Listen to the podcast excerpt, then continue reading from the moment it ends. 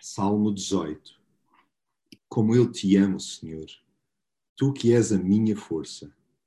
O Senhor é a minha rocha, fortaleza e proteção. O meu Deus é o abrigo em quem me refugio. Ele é o meu escudo, a minha defesa, o meu castelo. Fazer declarações de amor a Deus devia ser a nossa prática corrente. Importa dizer-lhe a miúde que é dele que vem a força que nos permite encarar a dureza do dia a dia.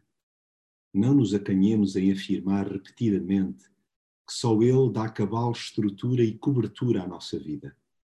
Na hora tempestuosa, é no seu colo que nos abrigamos, podendo chorar sem temer que nos julgue ou rejeite. Sim, ele é o nosso escudo, a nossa defesa, o nosso castelo sentindo-nos enredados em armadilhas fatais e ficando a tiritar de medo, Deus é o amigo que jamais dá de frosques e nos ouve até ao fim. Além disso, faz-se presente revelando que não está indiferente à nossa dor. Ele nunca cochila, pelo que está inteiramente a par das injustiças que soframos.